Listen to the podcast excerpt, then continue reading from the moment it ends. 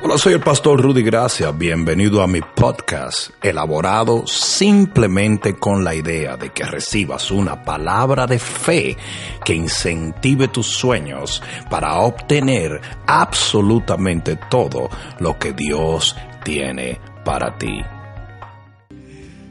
Abre tu Biblia, permanece de pie un momento y abre tu Biblia en el capítulo 15 del libro de Lucas. No te confundas. Voy a leer una escritura conocida, pero voy a tratar con algo que el Señor comenzó a tratar conmigo en días pasados, pero nunca lo desarrollé como el Señor me ordenó que lo desarrollara. Y por eso esto que te traigo es un correo electrónico del Espíritu Santo. Ah, mira lo que dice el capítulo 15, versículo 25 del libro de Lucas. Dice, y su hijo mayor estaba en el campo y cuando vino y llegó cerca de la casa, oyó la música y las danzas y llamando a uno de los criados le preguntó qué era aquello. Y él le dijo, tu hermano ha venido. ¿Qué dijo él? Y tu padre ha hecho matar el becerro gordo. Ustedes ven porque tienen que ponerse a dieta. El primero que se llevan es el gordito. Por haberle recibido bueno y sano. Entonces se enojó y no quería entrar. Salió por tanto su padre y le rogaba que entrase. Mas él respondiendo dijo al padre, he aquí, tantos años te sirvo no habiéndote desobedecido jamás. Y nunca me has dado ni un cabrito para gozarme con mis amigos.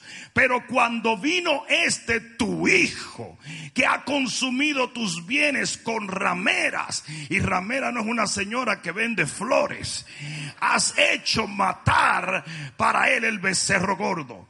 Él entonces le dijo, hijo, tú siempre estás conmigo y todas mis cosas son tuyas. Mas era necesario hacer fiesta y regocijarnos porque este tu hermano era muerto y ha revivido, se había perdido y es hallado. ¿Cuántos pueden decir amén a la palabra de Dios? Aleluya, aleluya.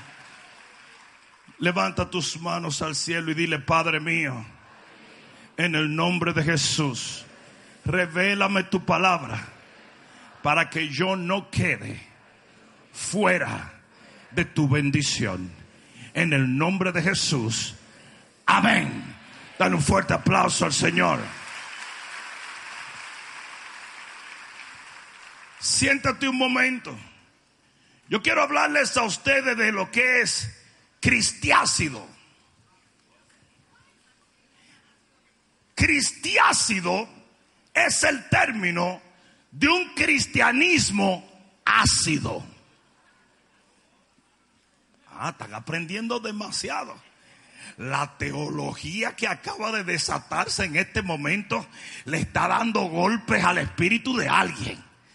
Cristiácido es un cristianismo tóxico, amargo, aburrido. Un cristianismo de enojo, de críticas, de decalentera. Esa palabra es dominicana, pero yo creo que ya tú sabes lo que estoy hablando.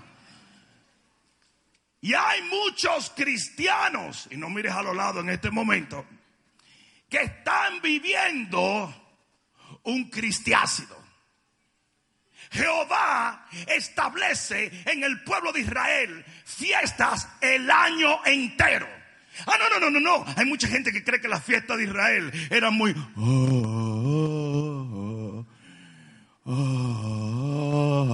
hombre, es la primera comunión de la iglesia católica. No, las fiestas que Jehová establece durante el año entero eran fiestas de gozo, eran fiestas de algarabía, eran fiestas de celebración, eran fiestas de comida. ah, parece que no me están oyendo.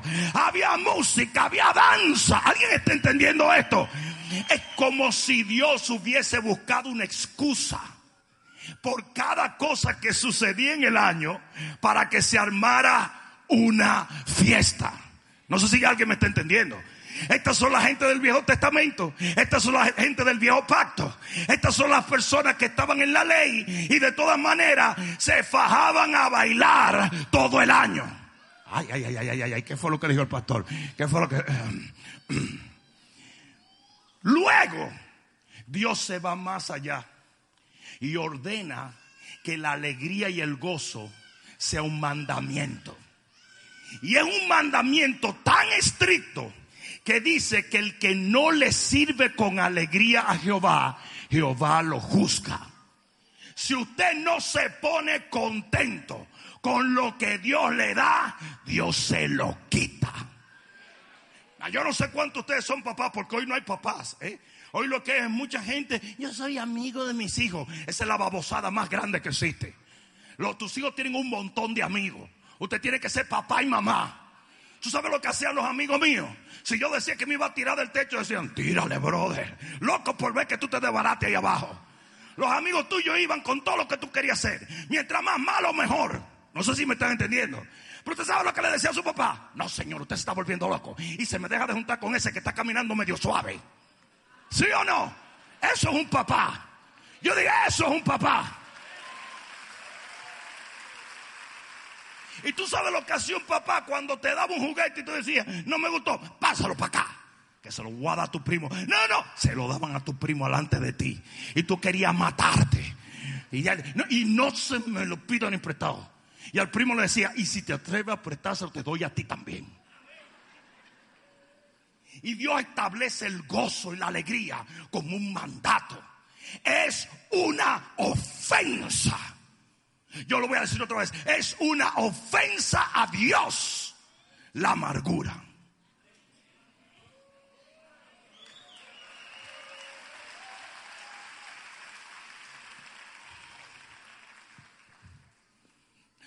Dios le profetiza al pueblo de Israel que cuando lleguen a la tierra prometida, ahí van a tener alegría, gozo, iba a fluir leche y miel. Dice, ustedes van a celebrar de toda la bondad con la cual los voy a bendecir. Y eso era la tierra prometida. Imagínate cómo será el gozo cuando lleguemos al cielo.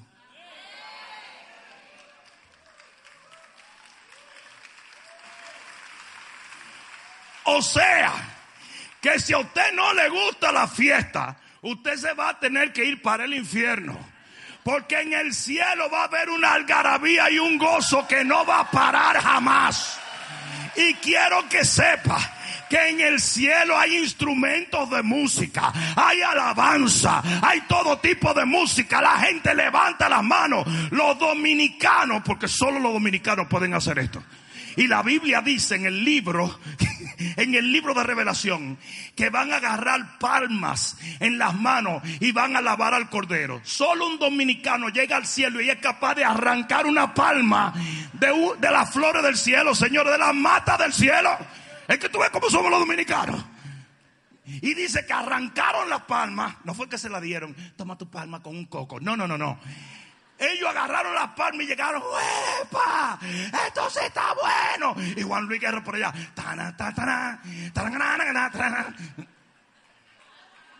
No, yo sé que a ustedes los religiosones no les está gustando esto. Yo estoy viendo unas caritas aquí. Yo estoy viendo unas caritas. Sacrilegio, sacrilegio, sacrilegio. La primera vez que yo prediqué en Kenia, África ellos se visten tan preciosos que yo le pedí al obispo Kiuna que me hiciera un atuendo. Pero aquello es una belleza. Y yo me sentía literalmente como Coming to America. Yo me sentía como Eddie Murphy en esa película. Yo me sentía, pero chévere. Entonces, ellos te sientan adelante y te ponen como unos tronos porque ellos respetan las autoridades. Entonces los sillones de adelante donde se van a sentar los obispos y los pastores, no como aquí en latino, ay, ese es un hombre cualquiera, ese es un dominicano que cruzó nadando, no le hagan caso, no, no, no, no, ahí se respeta la autoridad. Entonces cuando a mí me sentaron en este trono, ¿verdad? Me quedaron los dos piecitos así en el aire, pero a mí no me importó. Porque yo tenía este traje, compadre, con hilos de oro y todo. Yo, yo estaba que yo no sabía qué hacer. Entonces se sentaron los apóstoles y se sentaron los obispos, todo. Y entonces mira, tú tenías tu trono adelante y una multitud atrás y tú tenías una mesa a la derecha y una mesa a la izquierda. Y mientras estaba el, el, servicio, ¿verdad? Venía una señora y te decía, ¿usted quiere una sopita? Yo en una creí que me estaban tomando el pelo. Pero cuando yo comencé a ver a los europeos y a toditos, los pastores que estaban allí, mi, amigo Jens de Dinamarca, con su sopa y su pedazo de pollo en medio del servicio, yo dije, tráigame dos, por favor. Ahora, te traen sopa, te traen té. Acuérdense que ellos tienen en Kenia, tienen un background inglés y todo muy caliente. Y Kenia a 200 grados. Entonces de repente esa sopa, ese té, te empieza a calentar. Y tú comienzas como a sentir. Y compadre, arranca la alabanza.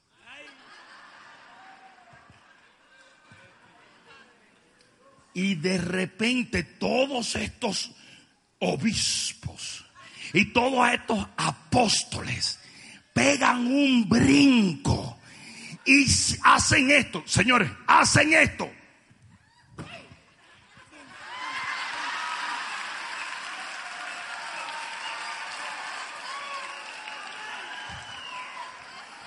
Y yo estoy nervioso. Yo estoy nervioso, estoy diciendo, pero ¿qué es esto, compadre? Pero se volvió una locura. Entonces, eh, mi amigo Jens de Dinamarca me está mirando y me está diciendo, ¿y nosotros qué hacemos? Digo yo, yo no sé lo que tú vas a hacer, pero ay, mamacita.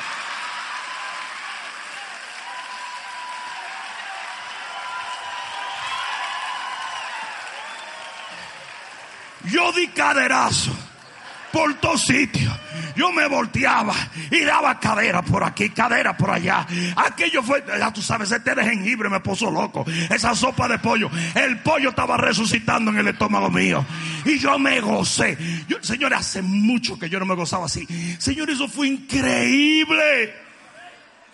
Y después venía el segundo servicio. Y entonces te llevan a un lugar muy lindo. Y te dan otra ropa porque usted la va a sudar cuando salga la presencia de Dios. Y así nos tiramos tres servicios. Yo llegué al hotel, que hubo que darme un relajante muscular. Yo estaba durmiendo y de repente sonó el despertador y yo hice, ¡ay!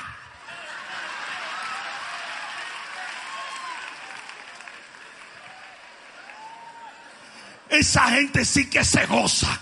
Esa gente sí que sabe alabar a Dios. Esa gente sí que entiende que este es un reino de gozo. Alguien diga amén. Y si eso es aquí, ¿cómo será en el cielo?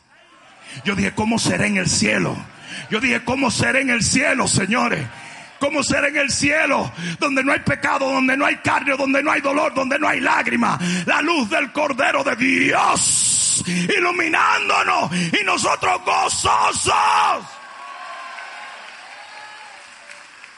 Hubo un pastor en Nigeria que murió en un accidente tres días después, resucitó de los muertos, porque nuestro Dios es poderoso.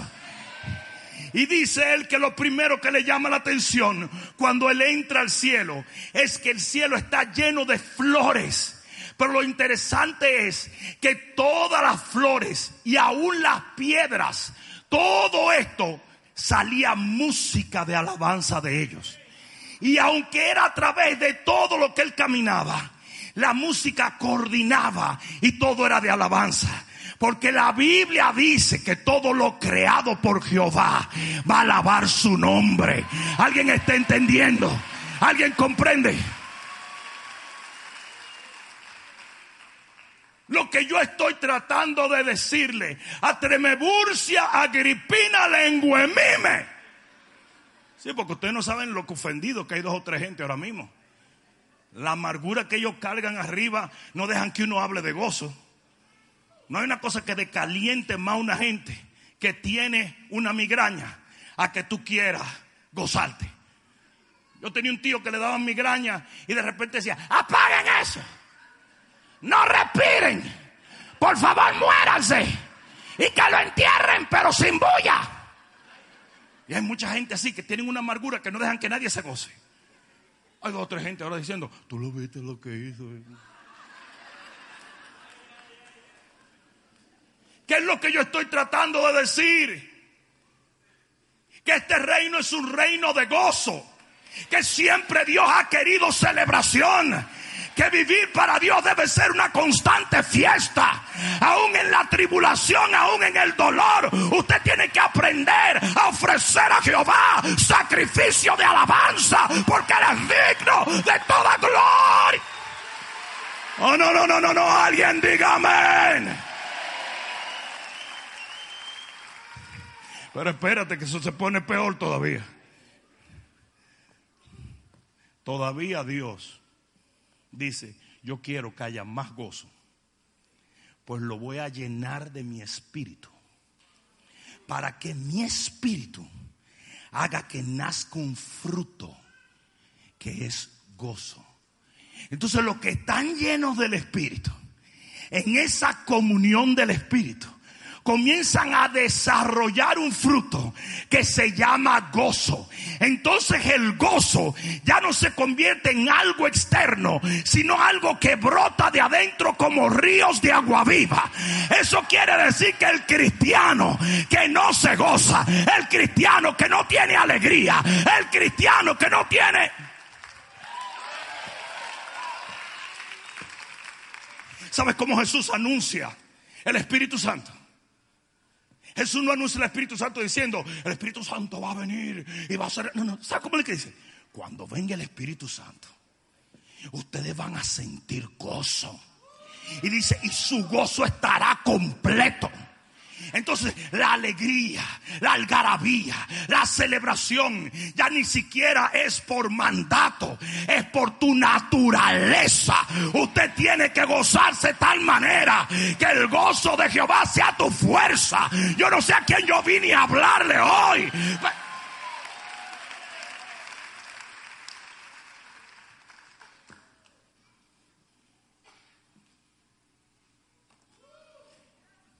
Con todo lo que yo te he dicho,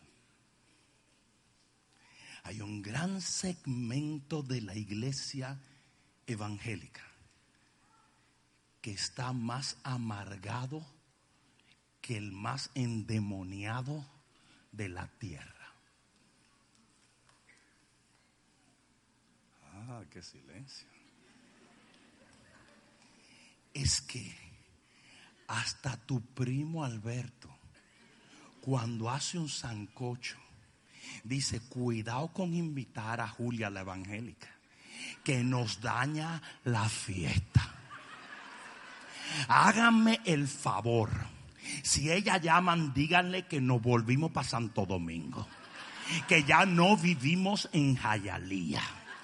Que hace tiempo nos mudamos porque desde que esa doña llega con su pandereta y su Biblia, que parece un catálogo de Sears, esa nos agua la fiesta. Y yo estoy ahora mismo mirando muchos aguafiestas aquí.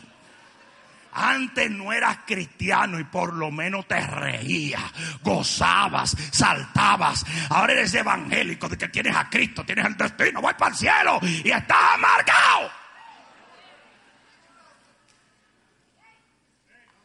Pegarse de ti es sufrir. Tienen una cara que dicen, el diablo mi primo. ¿Cómo tú vas a convencer al mundo de que Cristo vive en ti, de que tienes un destino en Él, de que estás confiando en Dios, de que estás lleno de la gloria de Dios. ¿Cómo? Yo dije, ¿cómo? Porque dice la Biblia, dale un corazón que te lo Dice la Biblia que el corazón alegre hermosea el rostro. O sea, que la gente te lo ve en la cara, compadre. Cuando usted tiene esa cara que usted anda, usted no convence a nadie de que algo bueno está pasando aquí adentro. Y te voy a decir una cosa y quiero que entiendas. Tú no tienes culpa de la cara con que naciste, pero sí tienes culpa de la cara que trajiste.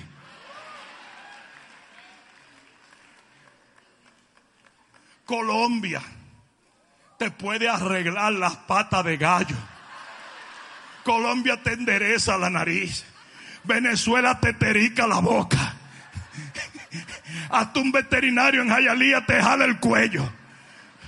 Pero si usted no aprende a gozarse en el corazón y a permitir que Dios sea tu gozo, usted nunca va a cambiar esa cara. Tu mayor testimonio es el que cuando todos lloran, usted danza, usted ríe, usted camina en victoria porque usted sabe que Dios está en control. Oh, no, no, no, no, no. Si alguien va a dar un grito de gloria, que lo dé. Yo acabo de venir de ese estadio en Venezuela. Yo no vi a nadie llorando. Yo no vi a nadie. No sé qué voy a hacer. No sé qué voy. No. Ellos saben. Yo dije, ellos saben.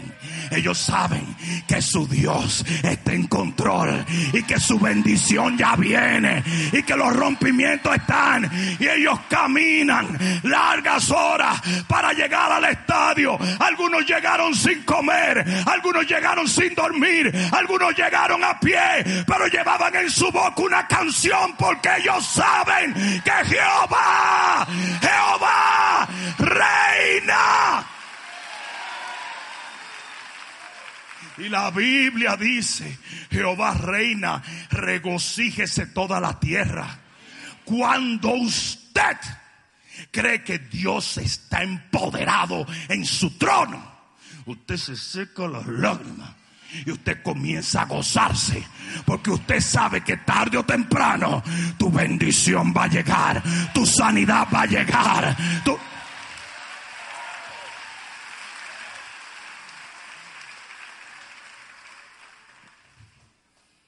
Mira así como de ladito al que está al lado. Dice, qué bueno que viniste hoy.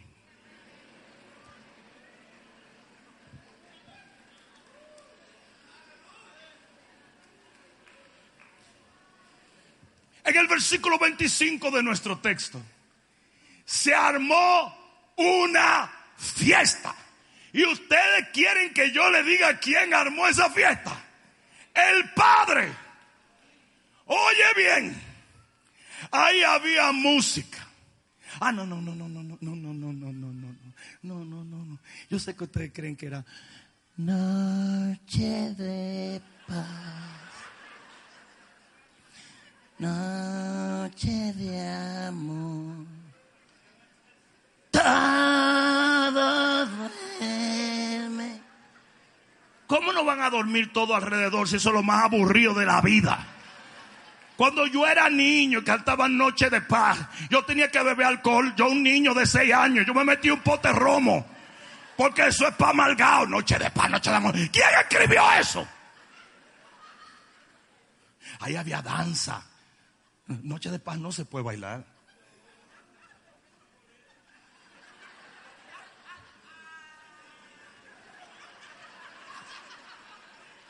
Dice que había danza. Entonces la música era movida. No puede haber danza si no hay percusión. La, la música tiene tres cosas, que es melodía, ritmo y líricas. Para que haya danza hay un elemento vital que es ritmo. Tiene que haber percusión, tiene que haber ritmo. Si hay danza, la música era alegre. Pa' colmo, había comida el Señor reprenda la dieta en el nombre de Jesús. Había comida, había danza, la gente estaba alegre, la gente estaba gozosa, la gente... ¿Y sabe quién armó eso? Jehová. Fue Dios. Fue Dios. Siempre es que yo, yo, yo lo que pasa es que soy muy, muy, muy, tú lo que eres es un amargado. Y viene a buscar doctrina para tu amargura. Todo te hiede, nada te huele. Dice que es muy espiritual, mentira. Mentira. Cuando estaba en el mundial, nada más sonaba Romeo. Y ahí estaba. Y ahora de que, que no. Es, un- es un- es una babosada religiosa. Toda esta, esta solemnidad, como si eso ofendiera a Dios. No sé si me están entendiendo. O sea, la cantidad de religiosos plagosos que van a decir, ahora él montó una televisión en el púlpito. Y mira, tiene vino, eso es aceite de oliva, bestia.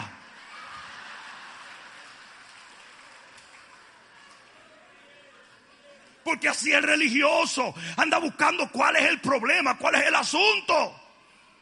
Y son falsos. Mira cómo se ríen. Mira cómo se gozan. Hay que amargarse como nosotros. Hay que sufrir hasta que el ombligo se arrastre y bese la tierra. David danzaba. ¿Y sabe lo que pasaba cuando David danzaba? Que los filisteos sabían que el arca de la presencia de Dios venía detrás de él. Lo primero que el enemigo veía era al rey David danzando, que dice que se quitaba las ropas, se quedaba con un lino fino para poder shake it and bake it. Y el tipo will break down y se rajaba a bailar.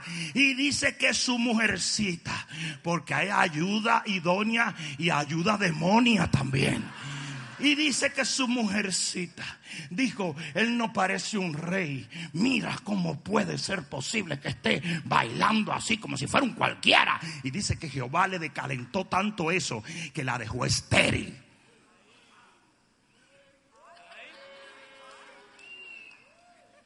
A ti que estás criticando, que no estamos gozando. ¿ah? A Dios le decalienta eso. No existe una señal de fe más grande que una sonrisa.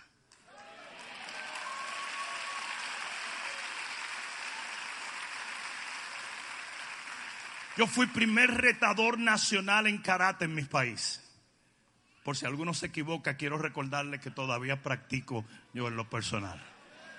Fui primer retador nacional. ¿Y sabe lo que hacíamos en los face-off cuando veníamos y nos parábamos delante del tipo que iba que íbamos a pelear? Todos ellos venían. Y yo lo que hacía era y el tipo se, se friqueaba. Él decía, Dios mío, pero este tipo se está riendo. Este tipo me va a matar. Efectivamente lo mataba y, después me reía. Porque que no hay una señal más segura de confianza que una sonrisa. Cuando usted se está gozando es porque usted sabe que Dios está en control y que usted es un victorioso y que todo va a salir bien. Hay una risa de duda y hay una risa de fe. Dice que cuando Dios prometió a Abraham, Sara lo oyó y se rió y el Señor tuvo que corregirla porque ella se rió en duda. Pero cuando nace y cuando le promete Dios a Abraham directamente, dice que Abraham cayó de rodillas y comenzó a reírse y Dios no lo reprendió porque la risa de Abraham era una risa de fe. Usted tiene que aprender a gozarse en Dios porque tu Dios te va a suplir todo lo que a ti te falta de acuerdo a sus riquezas en gloria en Cristo. Aleluya. Escucha lo que voy a decirte.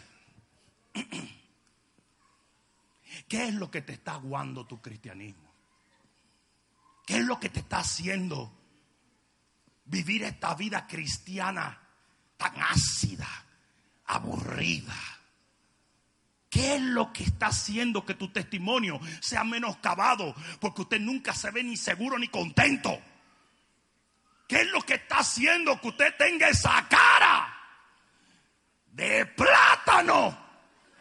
pero sin queso y salchichón. Los dominicanos entienden eso.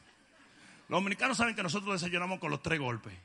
Y los tres golpes es plátano, salchichón, queso frito y longaniza, que en hebreo quiere decir longaniza. Imagínate que tú vayas a buscar los tres golpes y te den un solo golpe, el plátano. Eso no baja por ahí. ¿Quién ha visto que usted va a bajar plátano solamente por ahí? Será para que se le dañe el cuello por adentro. El esófago rechazaría un plátano. Yo no sé dónde que yo saco tanta doctrina, porque ustedes no están recibiendo. Ay, ay, ay, ay. Usted tiene una cara de plátano, pero vacío ni aceite de oliva, ni escabeche de, de, cebolla, ni, ni, ni, salchichón, ni longaniza, ni huevo, ni nada. Usted tiene una cara dura. Mira el que está a tu lado.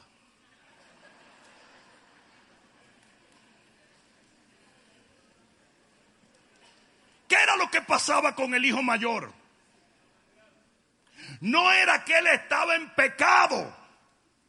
Porque dice, yo no te he desobedecido. Y el padre nunca le dijo, tú eres un hablador. No era que él no tenía comunión con Dios, porque el mismo padre dijo, tú siempre estás conmigo. Y hay mucha gente que está amargada, aunque esté en la presencia de Dios. No era tampoco porque él estuviera haciendo algo fuera de la voluntad, porque lo único que ese tipo hacía era servirle a su papá. Es más lo contrario, el tipo trabajaba de más. Entonces, ¿qué era lo que lo estaba amargando? ¿Cuál era el problema? De que él no podía entrar a la fiesta. Hay muchos de ustedes que entraron a esta iglesia, pero no entraron a la fiesta. Hay muchos de ustedes que están en el reino, pero no están en la fiesta. Hay muchos de ustedes que están cerca de la casa, pero no están en la fiesta. Hay gente mirándonos que se dice que son cristianos, pero no saben cantar, alabar, danzar, gozarse, reírse, vivir feliz. Déjame ver, porque a lo mejor yo estoy hablándole. ¿Cuántos de ustedes conocen algún cristiano malgado? Levante la mano. Por lo menos uno. No me, Levante la mano si usted conoce un cristiano amargado. Mira para allá. Mira para allá. Y dice que va para el cielo, que allá hay gozo, pues se va a aburrir. Él va a llegar y cuando se arme el revuelo va a decir, ya más mejor me voy para el infierno. Que allá hay un barbecue, sí, pero la carne eres tú.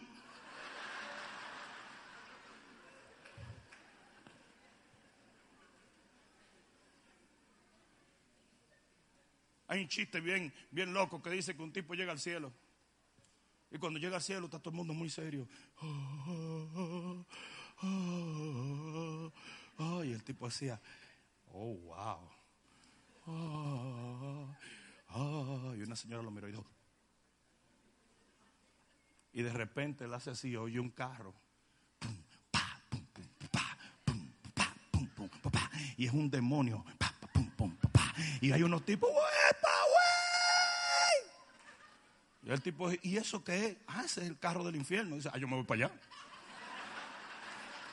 El tipo se monta en el carro y cuando llega al infierno, lo meten preso y lo meten a cocinarlo en el fuego.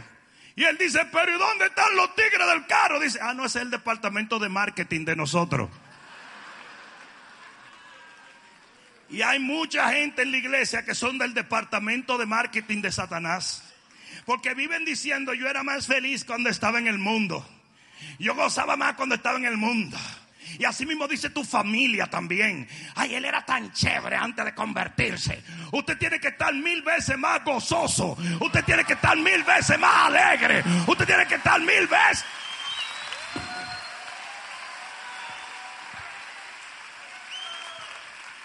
Agárrate de aquí.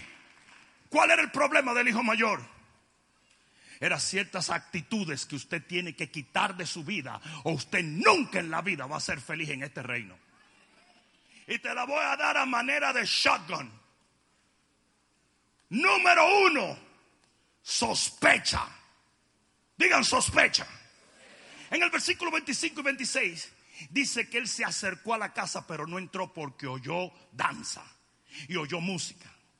Y él llamó a una gente y le dijo, averíguame qué es lo que está pasando. Y ese es el cristiano sospechoso. Que desde que ve que algo bueno está pasando, dice, ahí debe estar el diablo metido. Porque tú eres un creyente de que todo lo divertido es del diablo. Es por eso que es por eso que como el pastor anda en su Harley Davidson, eso es diabólico. Los rolos son diabólicos. El derrizado diabólico. La televisión diabólica. Todo lo que es divertido es diabólico. Entonces siempre andan averiguando, pero ellos no andan averiguando para entrar a la fiesta, ellos andan averiguando para nunca entrar. Hay un montón de gente que viene aquí y anda diciendo, ¿y qué es esto? Esto es como una fiesta. El otro día vino una persona y me dijo, ¿y qué es eso de que de humo y luces, y luces fosforescentes y que resplandecen y humo? ¿Y qué es eso? Digo yo, ¿eso lo inventó Jehová? Dice, ¿qué? Y le busca el monte Sinaí. Dice que el monte de Sinaí humeaba y había relámpagos y había una voz y había... ¡Hello! Eso fue Dios que lo inventó. Entonces hay un montón de gente que siempre están sospechosos. Siempre están sospechosos. ¿Sí o no? Tú te ríes. Algo malo tú estás haciendo. Así era mi papá. Tú te reías y él decía, ¿qué tú estás inventando, muchacho? A que te parto la cara. Pues yo me estoy riendo, ¿eh? Porque es el tipo de cristiano que cree que todo lo divertido es malo. ¿Sí o no? ¿Sí o no? Disney, el diablo la cenicienta, Satanás. El fútbol, diabólico. El basquetbol, del mismo anciano. Todo lo que entretiene es malo. Él nunca entró porque estaba muy sospechoso. Él no entró. Él hizo, espérate, esto hay que averiguarlo, esto hay que analizarlo. Nosotros tenemos que buscar escrituras que respalden esta fiesta. Y él mandó a preguntar. Hay algo raro. Hay cocorícamo ahí. Hay demasiada gente riéndose y gozándose. Eso está peligroso. Eso es diabólico. ¿Sí o no? ¿Sí o no? El merengue cristiano. Señor, reprende el merengue cristiano. ¿Cómo va a haber merengue cristiano? ¿Acaso en Israel se inventó la tambora? ¿Acaso David tenía una guira? Qué tontería, ¿verdad? Salsa cristiana, trap cristiano, rap cristiano. importa nada de eso. Mientras alabe y glorifique a Dios.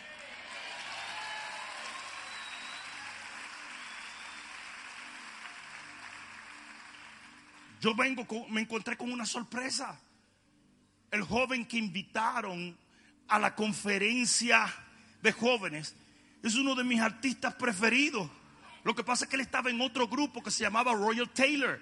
So, cuando me lo mencionan como solista, yo no sabía quién era. Y cuando yo lo veo, yo digo, oh my God, look. Ese muchacho danza, ese muchacho canta, eso tiene unción, eso compone, eso canta, eso baila más que Michael Jackson. Y Dios usa tremendamente ese muchacho. Estuvo en Pasto, Colombia, un gringuito y revolucionó todo eso allá. Y la gente lo ama porque es un muchacho de Dios con unción. Y estaba aquí con sus pantalones rotos que son del diablo. Con los tenis que son del diablo. Danzando que son del diablo. Hizo una versión de Earth, Wind and Fire. Do you remember? Y yo me, descosí a mí me cayó la unción. Ahí. Pero siempre tota, él no entró. Él mandó a preguntar porque él no quería contaminarse. Tú estás viendo a la gente aquí que no quiere contaminarse con el gozo. No, va y se me pega eso me estoy riendo por dos horas. Ustedes recuerdan cuando el Espíritu Santo comenzó a repartir gozo, que la gente se reía por hora. De una vez salió uno. Eso es del diablo. Eso es del diablo. ¿Y desde cuándo el diablo puede dar gozo? Yo quiero que me digan a mí cuándo el diablo puede dar gozo. Él puede dar satisfacción pecaminosa, pero gozo solo lo da Dios.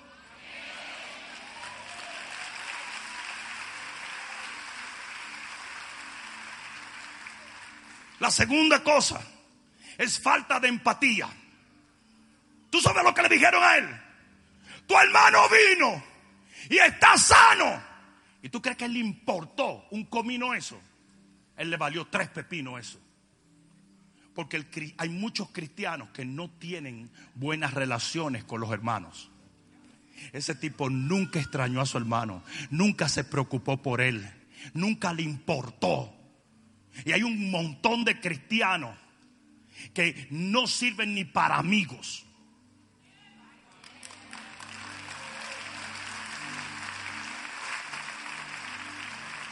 Y como no tienen una conexión con sus hermanos, ¿verdad? No tienen empatía. Para tú reír con quien ríe y llorar con quien llora, tú tienes que identificarse. No sé si me están entendiendo. Tú no te vas a aparecer en un Kmart. Y hay una doña llorando y tú te vas a poner a llorar. ¡Ay! La doña va a decir, ¿qué te pasa a ti? Dice, estoy llorando contigo porque yo soy cristiano. No seas menso, se me cayó el lente de contacto, animal. Tú sabes cómo yo lloro con el que llora cuando soy amigo de él. Y lo que pasa es que usted no es amigo de nadie. Esa gente que siempre están criticando a todo el mundo y rechazando a todo el mundo. Usted no tiene amigo. Porque el que quiera tener amigo tiene que mostrarse amigo.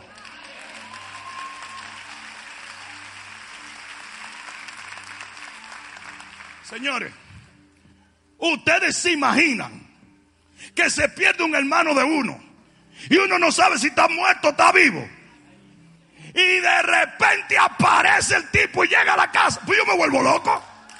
Yo me vuelvo loco. Ese tipo no, porque le importaba un comino el hermano. Y hace muchos cristianos que no le importa a nadie. No le importa. No le importa. Es la verdad. No siente nada por nadie. Era antisocial. Que en esta iglesia hay célula. Pues yo no voy. No, no, yo no voy a ir, yo no voy a ir porque voy a tener que hacer amistades.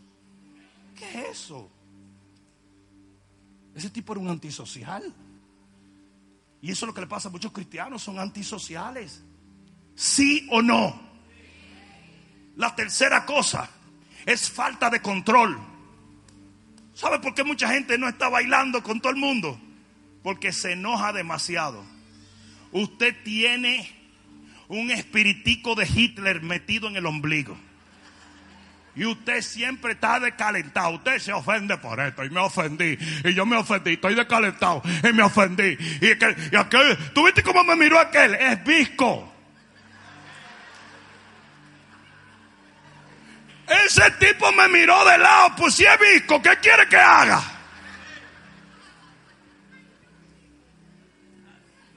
Yo llegué a una conferencia, esto es en serio, yo llegué a una conferencia en Phoenix, Arizona, y tuve que parar una pelea. Porque yo tenía un pastor amigo que era un ganguero malo, un asesino. Y el tipo llega con la esposa. Y un tipo le hace a la esposa.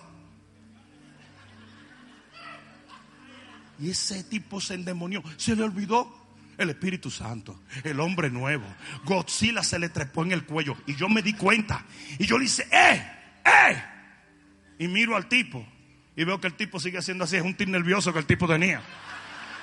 O sea, que le iba a partir el espíritu en dos por un tic nervioso. Y es que hay gente que se descalienta y se ofende por nada. Yo no sé si ustedes están entendiendo eso. Es que usted es imposible. Y me ofendo, y me ofendo, y me ofendo porque no me ofendí cuando debí ofenderme en la ofensa que me hicieron los ofendibles. Y te guardan rencor por cosas que pasaron un año atrás. Ay, por favor. Deja de plagosear, hombre. 70 veces 7. Perdona.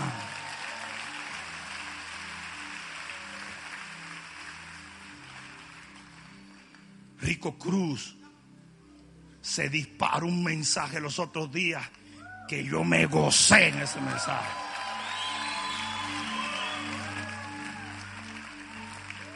Y la gente decía, gloria a Dios, qué palabra tan linda, qué palabra tan de tanta bendición. Y yo mismo me estoy gozando. Y de repente aparece una, él tiene una gorra.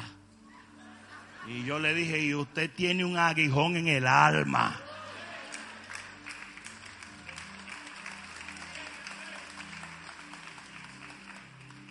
Ustedes recuerdan a Arthur, el brasileño que vino a llevarnos en alabanza en Escudero pasado. Él era un pastor de jóvenes, sube a predicar a una plataforma y subió con su gorra como rico. Y el previsterio de Seattle, Washington, le revocó sus credenciales de pastor porque tenía una gorra.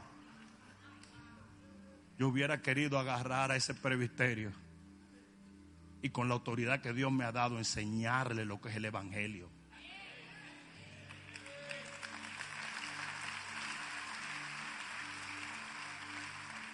¿Qué tanto enojo, qué tanta ofensa, señores? ¿Qué es lo que pasa con la gente? ¿Qué es lo que sucede? ¿Por qué que tú siempre estás descalentado con todo el mundo? Ay, el pastor me pasó por el lado y no me saludó. Ah, ¿Tú crees que yo ando pendiente? Yo soy azafata. Bye bye, bye bye, bye bye, bye bye. ¿Qué es lo que tú te crees que yo soy?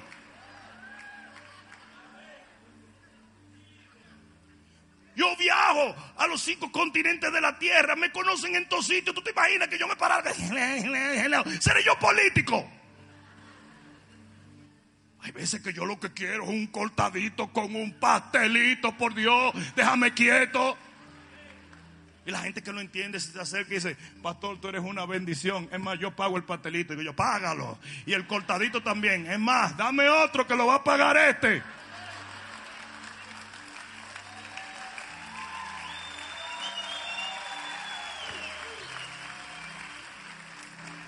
Yo estoy viendo a una persona.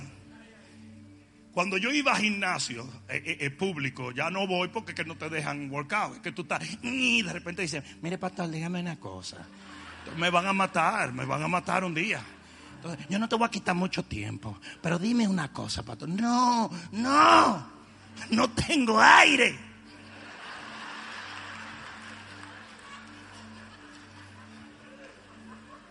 Y cuando yo iba a gimnasio cristiano, me agarra un tipo que lo estoy viendo, pero no voy a decir quién es. Y me agarra y me dice, yo. Hace, yo. Y me dice, mi esposa va a tu iglesia porque si yo, ¿cuánto tiempo? Pero a mí no me gusta. Porque tú me caes mal. Y yo le digo, tú no me vas a creer lo que yo te voy a decir. Pero tú me empezaste a caer mal ahora mismo. Entre el intercambio de te caigo mal y todo, terminamos haciendo chistes. Y ahora el tipo está aquí sirviendo hace más de siete años.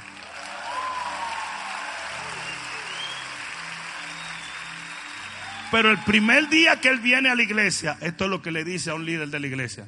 Oye, yo siempre pensaba que ese tipo era bien arrogante. Y es el tipo más chévere que existe.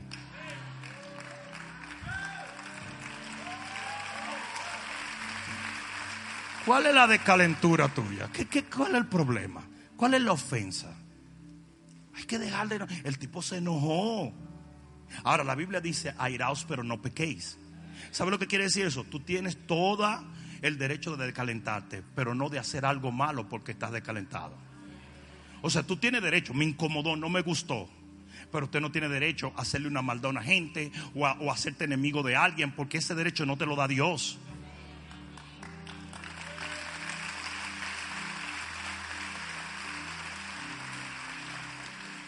Cuatro. ¿Todavía quieren aprender algo más? Yo sé que se nos ha ido el tiempo, pero se lo digo. El problema por el cual algunos no entran a la fiesta que nosotros tenemos es resistencia. Oye bien, el papá salió a, a, rogarle, Señor, Dios rogándole a esta bestia salvaje. Le está diciendo, entra, mi hijo, entra. Y él dijo, no. Entonces, ¿cuál es el problema con mucha gente? Que Dios te quiere entrar en su gozo y tú no quieres entrar. Y Dios te está tratando de conectar con gente. Y te está tratando de llevar a un grupo. Y te está tratando de, de, de, llenarte del espíritu. Y te está tratando de darte alegría. Y te está tratando de quitarte la religiosidad. Y te está tratando de hacer un montón de cosas. Pero tú no haces caso. Si papá te dice que entre, entra, compadre. Entra. Entra. Ustedes han visto, señores, que hay gente que se para aquí en el altar en el momento de la alabanza y, quisiera gozarse, pero no se goza.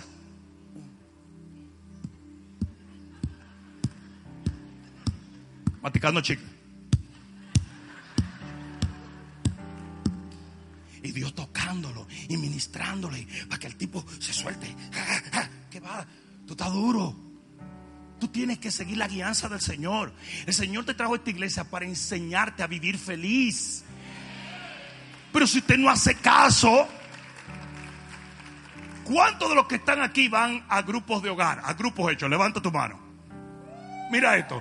Ustedes se gozan en los grupos hechos. Han aprendido palabras.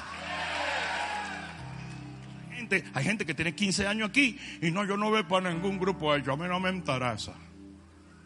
No tienes amigos, no estás conectado con la iglesia, no tienes gente que te hace reír, no comes pastelito, porque eh, eso sí, eso sí varía eh, aquí en la, en la célula. Hay unas células que tienen una unción para cocinar. Mira, yo los otros días me iba a ir a una célula. Había un gordito que era chef, que se volvió, se volvió para Honduras, pero el tipo era chef. Y cuando ese tipo llegaba a la célula, yo nada más oía las historias. Ese tipo hizo, mira, esta cuestión es, yo quiero ser miembro de esa célula, please. Tú sabes lo que se goza la gente en los grupos. Tú sabes lo que se goza. Y el Espíritu Santo te está tratando de llevar, pero tú te estás resistiendo. Déjate guiar por Dios. Eh, ah, ah, ah, mire, aquí hay gente que dice, no, no, no, no, no, no, no, no, no. Yo nomás vine a chequear esto, tú sabes, yo estoy, estoy- yo estoy chequeando, yo, no, no, yo estoy chequeando. Dígame una cosa, amigo, ¿hace cuánto tiempo tú estás chequeando? 12 años más o menos, yo vengo chequeando que, no, hombre, compadre, ya métase. Antes de que Dios le dé una pata y lo entre a patar. Eh, métase ya, métase de lleno, tírese con todo. Vaya a su célula, hágase líder, disfrute lo que Dios está haciendo. Conviértase, hombre. Conviértase. Es de chin, a chin que se convierten, es así, es así, es así. Tírese. Cuando le dio la gana de beber alcohol, usted se metía un galón de alcohol, hasta el hígado lloraba. Entonces métase de lleno, deja que Dios te guíe. No sé si me están entendiendo. Entonces el Señor le decía, entra mi hijo. Y él decía, no. Mira, cuando Dios a mí me dice algo, yo ni lo pienso. Yo no lo calculo. Yo salto. Yo salto. ¿Sabes la cantidad de gente que me dice a mí, ¿cómo tú vas para Venezuela? Adiós. ¿Y cómo no voy a ir?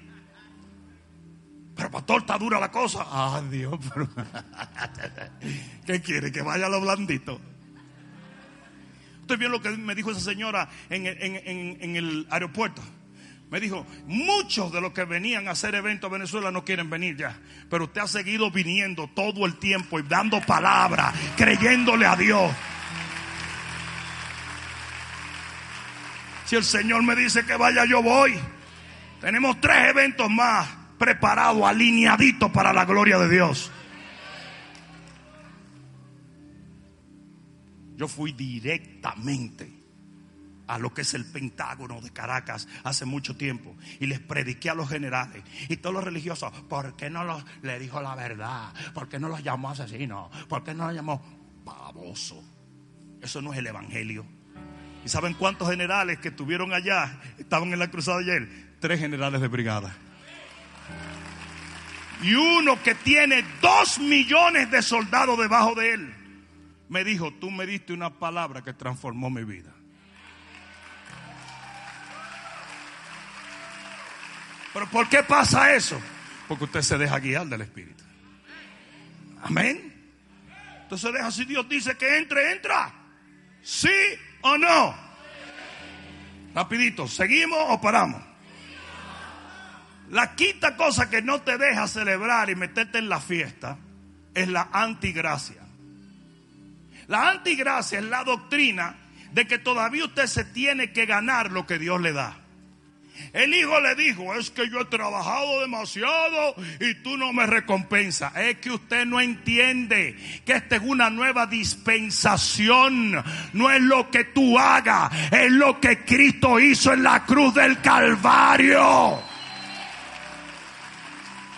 Y los cristianos legalistas no pueden divertirse, no pueden gozarse, porque usted anda buscando todo lo malo que está haciendo todo el mundo. ¿Sí o no? Usted, anda condenando a todo el mundo. No, pero imagínate, y te condenas tú mismo. Debe ser que no estoy orando lo suficiente. Debe ser que no estoy haciendo Eso no es así. Estamos viviendo en la, en la dispensación de la gracia. Nuestro Dios, por Jesús, nos ha entregado todas las cosas. El cristiano legalista jamás se gozará. ¿Sabes por qué? Te voy a decir por qué. Porque todos los días tú cometes errores. Es más, algunos de ustedes ya a esta hora han cometido 17 errores. Yo lo sé porque yo soy el pastor de ustedes. ¿Para dónde te iba? Porque sé que cometiste 18. Y ya ustedes, entonces, si tu relación con Dios va a estar basada en que tú seas perfecto, usted nunca va a tener una relación con Dios buena. Porque usted la va a embarrar todos los días. Dile que está a tu lado, es por gracia. No por grasa, por gracia. La salvación es. La sanidad es. El Espíritu Santo es. El gozo es. Todo es por gracia. Yo dije, todo es por gracia. Todo es por gracia. Alguien diga amén. Yo dije, alguien diga amén. La sexta cosa, materialismo. Mira lo que dijo el hijo mayor. Yo no me puedo gozar porque tú no me has dado un carnerito para partirlo con mis amigos, cocinarlo. Y hay muchos cristianos que ecualizan la bendición solamente a lo que tienen en el banco o al dinero o al carro que manejan. Y ese tipo de cristiano, mi compadre, es el cristiano más desdichado que existe en la tierra. Porque nunca va a poder celebrar su Camry porque quiere un Mercedes. Siempre va a ambicionar más. Entonces nada es bendición porque tú, si tienes un carrito pequeño, es una bendicioncita. Entonces te da cuerda que el otro tenga más que tú. Óyeme bien una cosa las bendiciones más poderosas que el ser humano puede recibir no se compran con dinero.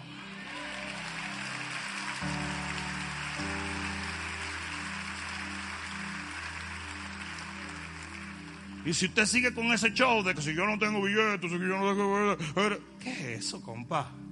Por favor, antes tenías dinero y te lo metías en droga por la nariz. ¿Sí o no? Antes tenías un poco más quizás y hacías las cosas malas, tu matrimonio un desastre, tu vida un desastre, tenías pesadillas, le debías medio mundo, estabas medio loco, medio tarado, deprimido. ¿Qué es eso? Ahora tu nombre está escrito en el libro de la vida, está lleno del Espíritu Santo. Los ángeles del cielo caminan contigo. Dios protege tu hogar. Si te enferma, Él te sana. Si te deprime, te da gozo. Si va a la derecha, Él te guía. Vaya alguien de un grito de gloria. Mucha gente no va a entrar nunca a esta fiesta porque es que todo el tiempo está pensando en lo que tengo y lo que no tengo. Y el diablo te juega una compa. ¿Qué fue lo que dijo el hombre cuando Jesús vino y le dijo, ¿qué te pasa? Él dijo, no tengo a nadie que me eche en el agua. Pero ahí estaba Jesús. Pero era tan negativo, estaba tan acostumbrado a mirar lo que no tenía, que no se daba cuenta lo que tenía. No sé si me están entendiendo. ¿Alguien me está entendiendo aquí, sí o no? Hello. Yo dije hello. Nunca aprecian lo que tiene porque siempre está viendo lo que no tiene. El hijo mayor, si no tenía un corderito, pero lo estaban invitando a que entrara uno y no quiso. No sé si me están entendiendo, porque todo es una actitud negativa. No sé si me están entendiendo. Había un tipo que me tiraba mucho en las redes sociales. Tú con esa motocicleta, tú con esa motocicleta, véndela y dale a los pobres, véndela y dale a los pobres, véndela y dale a los pobres. Y un día él cambió. A mí me encanta a veces que la gente haga eso, porque ellos mismos expresan lo bruto que son. Entonces, un día cambia el perfil, el perfil de su Facebook. Y en el perfil pone una motocicletica chiquita. Y me di cuenta entonces que todo era envidia. ¿Eh? Él criticaba a mi Harley Davidson porque él tenía una motico chiquitica. Cuando lo que él tiene que hacer es decir, Padre, así como tú bendijiste a ese hombre, bendíceme a mí. En vez de envidiar, inspírate. Pablo decía, ojalá y ustedes reinaran para yo reinar con ustedes. Ojalá y ustedes reinaran para yo reinar con ustedes. ¿Sí o no? Ustedes saben que yo todos los días oro para que algunos de ustedes se conviertan en multimillonarios.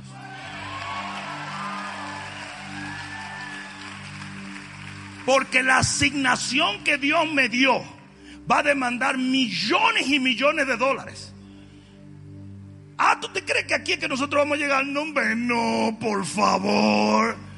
Please. Please. Un techo le vamos a poner al estadio que sea. o lo construimos. ¿Y sabe de dónde va a venir eso? De la gente que Dios levante aquí.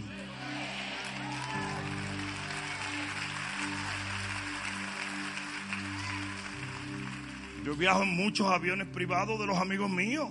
A mí no me interesan los aviones, no me gustan. ¿Cómo tú parques un avión en la carreta para comprar un cortadito? Yo soy un tipo mucho más simple. A mí no, me gusta, no me gusta eso. Una vez nos regalaron un avión al ministerio nuestro, nos regalaron un avión y yo se lo regalé a otro ministerio. Porque no tenía uso. ¿Para qué? Seré yo piloto. Yo soy piloto, pero de tufa.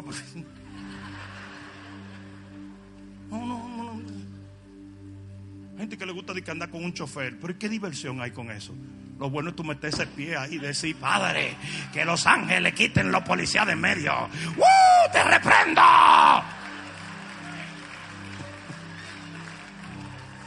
El abogado de la iglesia dice, pero él es pastor o corredor de carro de carrera. Él no lo puede creer. No critiquen porque Elías tenía un carro de fuego y nadie decía nada de él. ¿eh? Y yo viajo en aviones privados de los amigos míos y nunca voy a envidiar a ninguno de ellos. Nunca. Tengo amigos que tienen botes y tienen esto y tienen aquello. Yo no le envidio nada a nadie. ¿Por qué? Porque Dios me ha enseñado a gozarme con lo que tengo.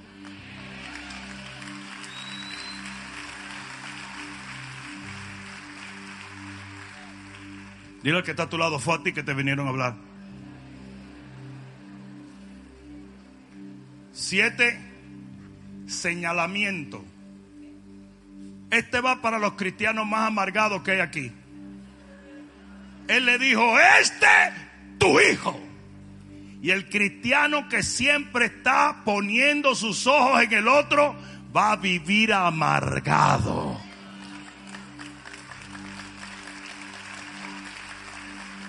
Y Facebook está resultando ser una maldición para muchos en la iglesia. Ah, se quedaron callados, ¿verdad?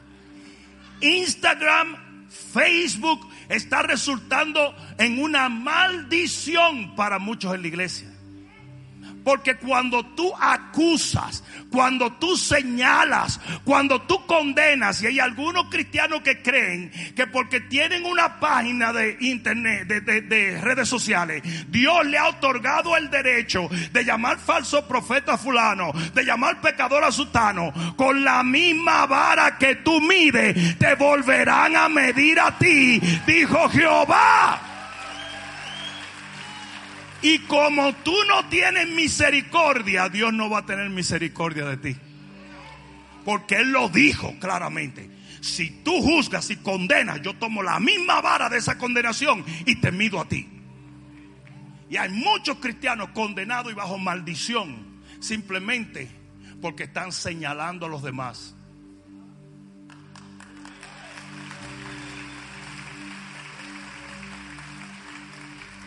Este tu hijo, este tu hijo.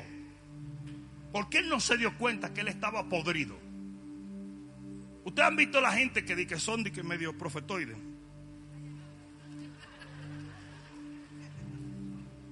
Veo el pecado, veo el pecado, veo el pecado en tu vida, veo el pecado en tu vida, veo el pecado en tu vida, veo el pecado. Y tienen un tiburón arriba. Siempre tienen la solución de todos los matrimonios y su matrimonio es un desastre. Siempre tienen la solución a todos los pecados, pero tienen diez veces más pecados. Porque el que le ve la paja al ojo ajeno tiene una viga en el del. Y eso es ley divina. Usted habla, usted dice y es porque usted tiene algo peor. ¿Sí o no? ¿Quiénes son la gente que no se gozan? Los que señalan. Ocho, falta de fe.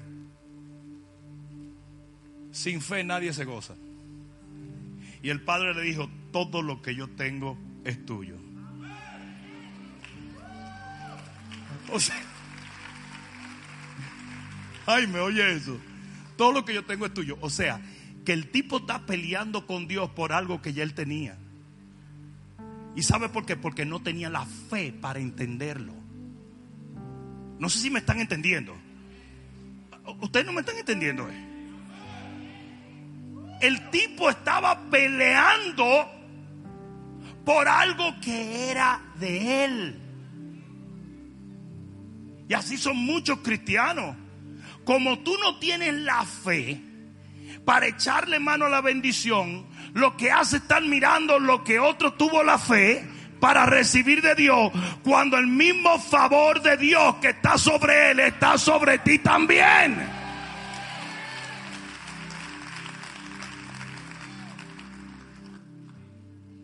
Y la falta de fe siempre va a crear mucha amargura en la iglesia. Porque todo lo que recibimos de Dios lo recibimos por fe. Y si usted no tiene fe, usted se va a sentir pobre aunque sea rico. Usted va, se va a sentir débil aunque sea fuerte. Usted se va a sentir perdido aunque el mismo Dios lo esté guiando.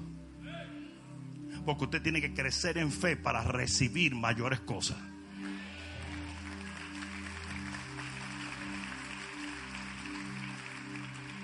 Nueve. La novena cosa por la cual la gente no entra en la fiesta es falta de propósito. ¿Ustedes saben cuál es el mayor gozo de un cristiano? Que los pecadores se arrepientan. Él estaba supuesto a gozarse porque su hermano se arrepintió, porque su hermano estaba muerto. Yo les voy a decir a ustedes quiénes en esta iglesia no se gozan, los que no están metidos en la visión. Los que están metidos en la visión de alcanzar personas para Cristo, de hacer discípulos, esas son gente que siempre están gozosos. Siempre están gozosos. Siempre. Señores, ustedes no se dan cuenta, pero esta semana más de 200 personas le dieron su vida a Cristo en nuestro grupo. Si yo fuera tú, yo dijera amén. Entonces, ¿qué pasa? Cuando Dios te usa de esa manera, tú te vuelves loco. El hermano estaba supuesto a decir, oh, él estaba muerto, ahora está vivo. Padre, yo me gozo. ¿Tú sabes lo que dice la Biblia? Que en, en el cielo se hace una fiesta cuando un pecador se arrepiente.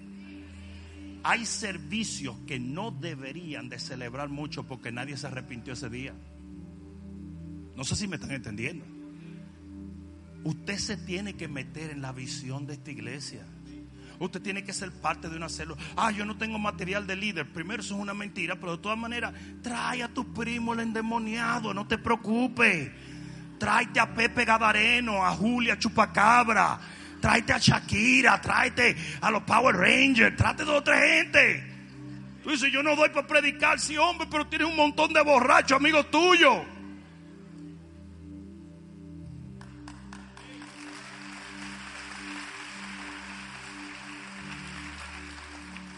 Y termino con esto. La razón número 10. Y esto se lo di porque llevo semanas viajando. He sembrado semillas en el mundo entero. Yo creo que ustedes tenían que recibir lo suyo también. O sea, no me estén mirando como, como que al pastor se le pasó la hora. No es a propósito que lo estoy haciendo. Ustedes saben, hay gente que viaja 10 horas para llegar a escuchar la palabra a través de este siervo. Políticos viajan a grandes distancias, pastores y líderes. Y a veces uno está predicando y alguien está diciendo, es que me van a cerrar Burger King, caramba. La razón número 10 por el cual el hijo mayor, teniendo acceso a una fiesta y a un gozo, nunca entró, aquí está. Y es simplemente no espíritu de celebración. Simple. Simple. Mira esto. Dice el Padre, era necesario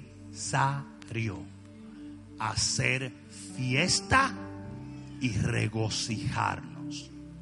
Y hay un segmento en la iglesia que no le ve necesidad a regocijarse.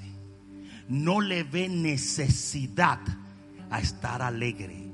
No le ve necesidad al gozo cristiano. Y es por eso que hay cristianos en la iglesia tomando pastillas para dormir tomando pastillas para la depresión, tomando pastillas para los nervios. ¿Sabes por qué? Porque tú no crees que hay una necesidad de recibir el gozo del Espíritu de Dios.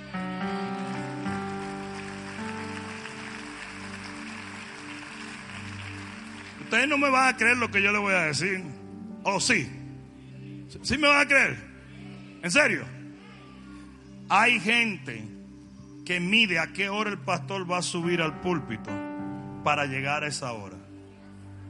Para no tener que alabar a Dios. Para no tener que oír música porque la música me perturba. Y el balbú ese que tiene los 27 niños.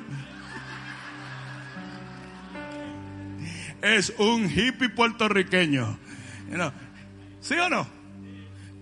Hay gente que no le gusta. Hay gente que dice, el pastor, no, no, no todavía, todavía, no, no, no. Gordo, cómete esos huevos y ese bacon, cómete, que todavía el pastor no viene, el pastor no llega, el pastor no llega. Y hay que el pastor no venga, que se quedan en la casa, como que yo fuera San Martín de Porre.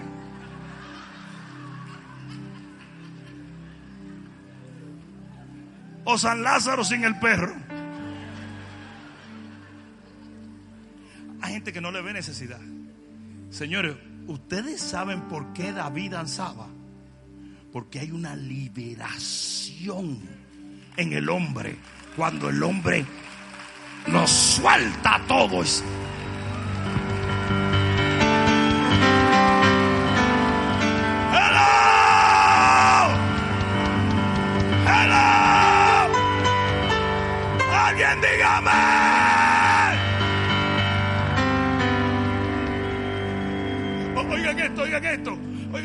Señores, en serio, en serio, en serio, en serio. Oigan esto.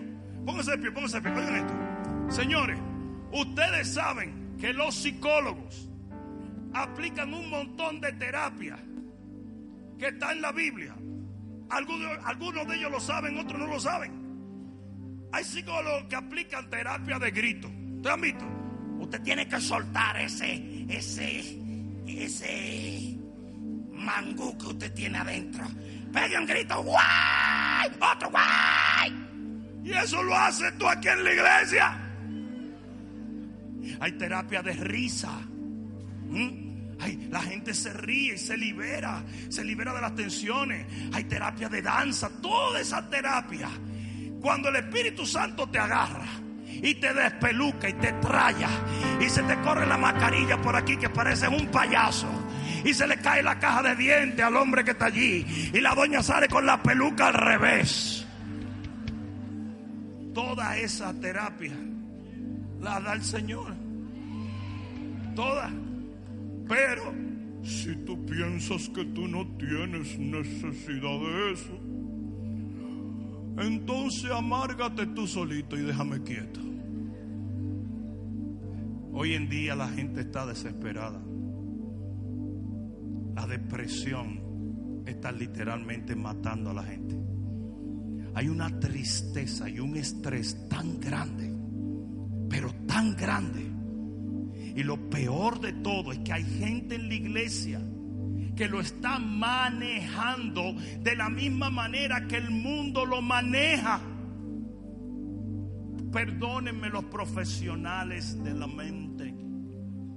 Pero eso que hace un psicólogo de llevarte a admitir y a reconocer ciertas cosas es lo que se llama confesión.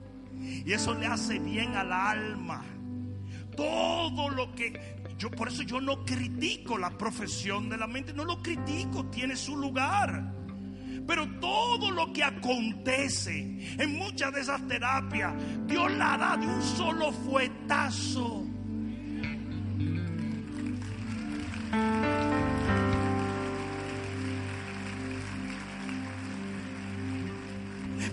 Santo, la fe, las promesas de Dios. Yo conocí un muchacho, 32 años de edad. Año, ya yo no debería decir que 32 años un muchacho, ¿verdad? Pues se van a confundir, ¿eh? Pero 32 años. Nunca había comido en un restaurante. El tipo tenía un pánico tan grande a estar rodeado de gente. Él sentía que lo miraban y lo trató varias veces. Estuvo en psicólogos, en psiquiatras, en brujos, en chamanes. En, eh, eh, con todo el. Entonces el tipo estuvo en todos sitios y nada.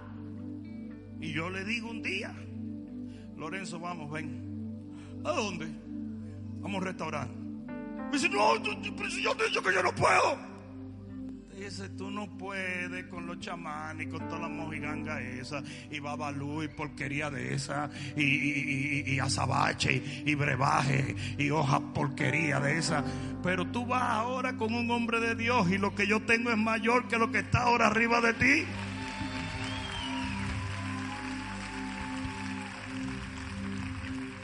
¿Usted sabe a qué restaurante yo lo llevé?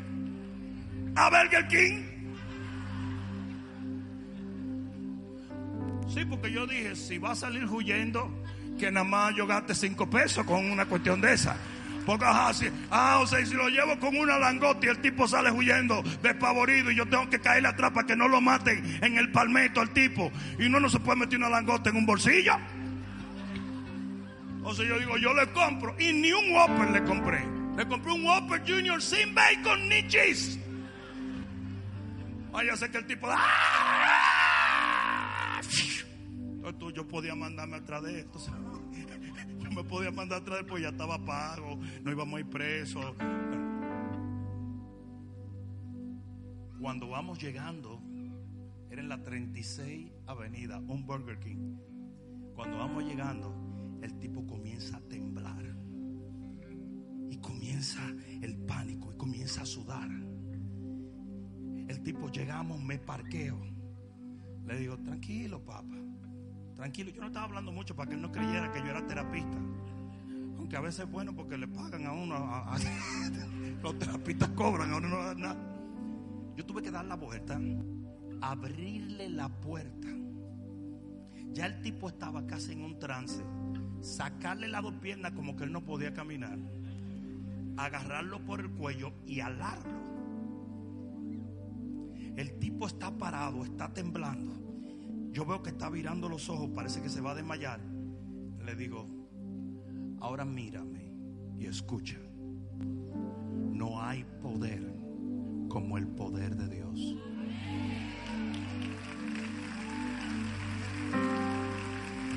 Atiende esto. Le digo, espíritu de temor, en el nombre de Jesús, fuera. Y el tipo hizo.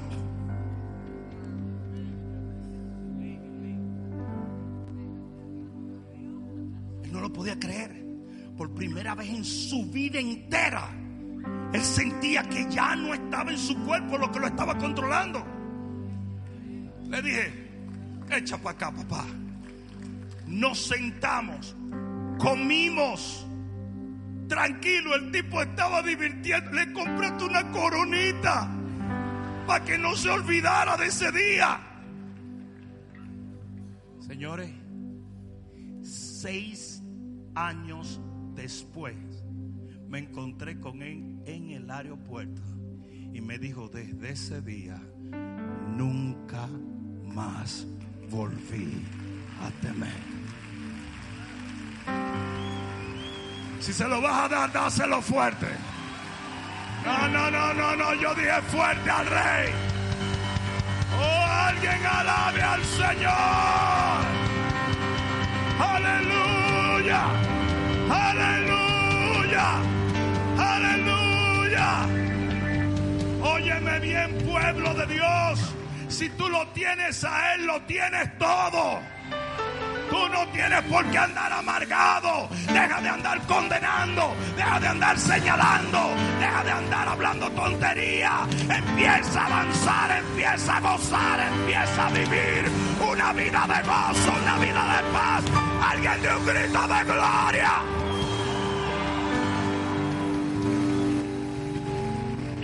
Hoy este hombre de Dios te invita a la fiesta del reino. Hoy te invito a la fiesta del reino. No tienes por qué estar afuera. La puerta está abierta y el Señor te está diciendo, te quiero dar una vida de danza, de paz, de música, de fe, de confort.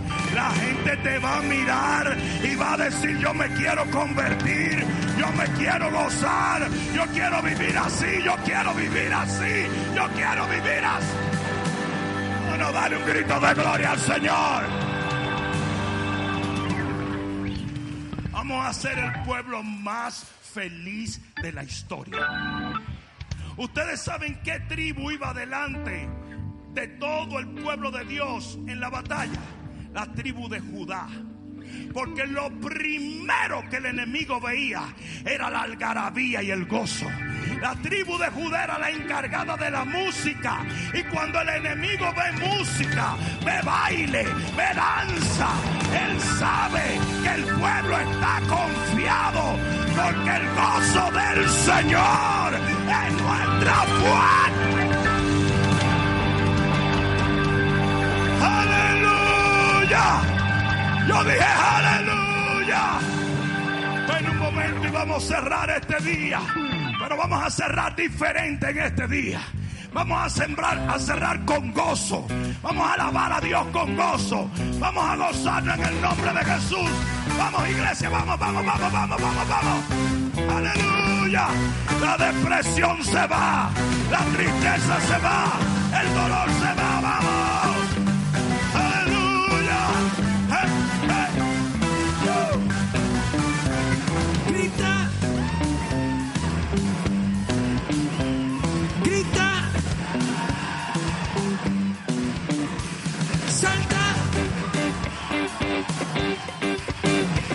Salta.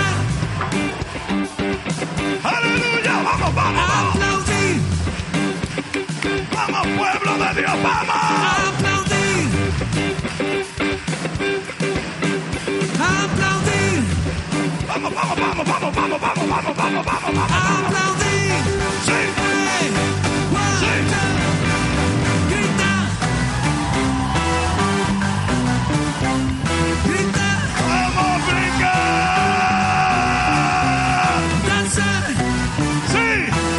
Vuelta, date una vuelta, date una vuelta, date una vuelta. Aplaudir.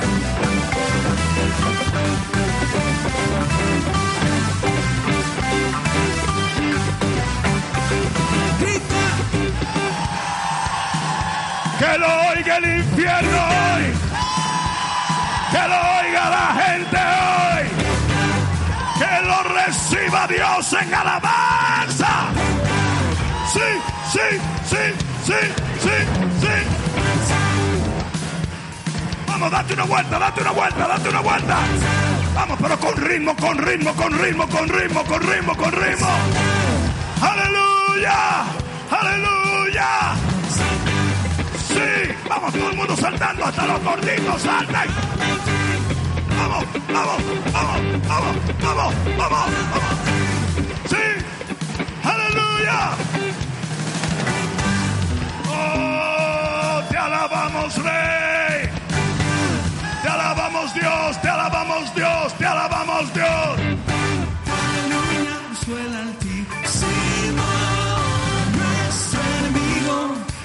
Bajo nuestros pies, aplaude, aleluya, nos dio la libertad,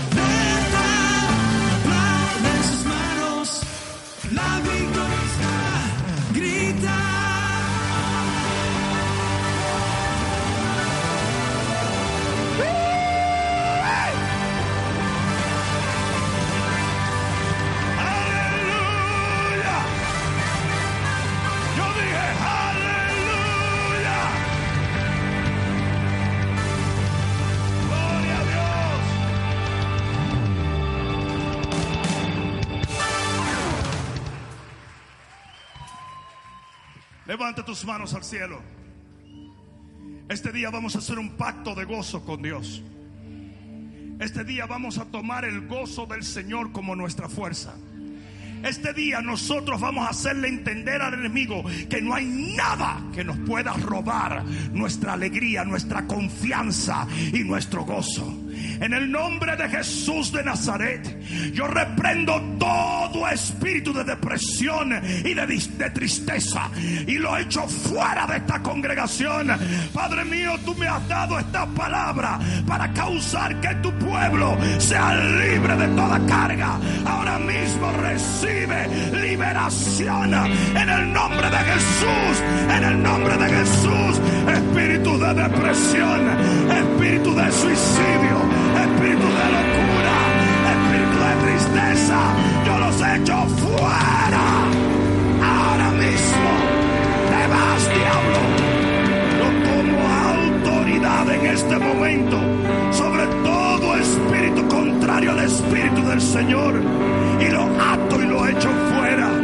Y oye bien, pueblo mío, el diagnóstico cambiará, el fallo del juez cambiará, tu matrimonio cambiará, emociones cambiarán. El Señor tomará control de tu vida, de tu familia, de tus hijos, de tu negocio, de tu ministerio. Y en este día yo decreto que este pueblo llevará gozo a todo lugar que tú nos enviares sobre cada célula, sobre cada red, sobre cada ciudad donde estén nuestros grupos. El gozo del Señor inundará esos lugares y los segadores serán reconocidos como gente de fe porque en sus rostros portarán una sonrisa que nada la borrará. En el nombre de Jesús,